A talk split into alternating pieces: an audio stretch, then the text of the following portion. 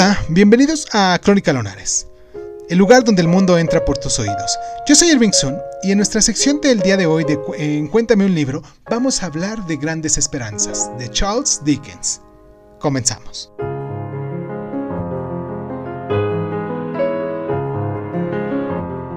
En su compañía, jamás gocé de una sola hora de felicidad, y sin embargo, durante las 24 horas del día, no pensaba más que en tenerla a mi lado hasta la hora de mi muerte. Grandes Esperanzas funciona en diversos niveles, como cuento de hadas políticos sobre el dinero sucio, una exploración de la memoria y la escritura, y un retrato inquietante de la inestabilidad de la identidad. La historia va más o menos así.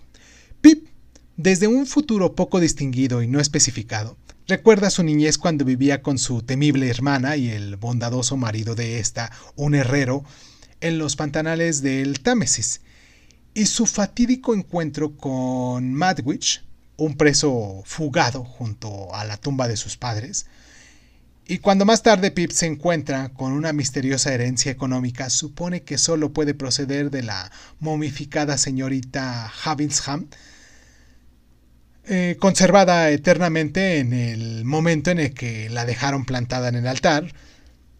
Pero eh, el gran golpe estilístico de Dickens es intercambiar el lugar del suelo y el techo, como en el cuadro de Escher, y más breve y escrita con mayor rapidez que los gigantescos frescos sociales de la década de 1850, Grandes Esperanzas se beneficia de este ritmo pues se desarrolla como un sueño inducido por la fiebre.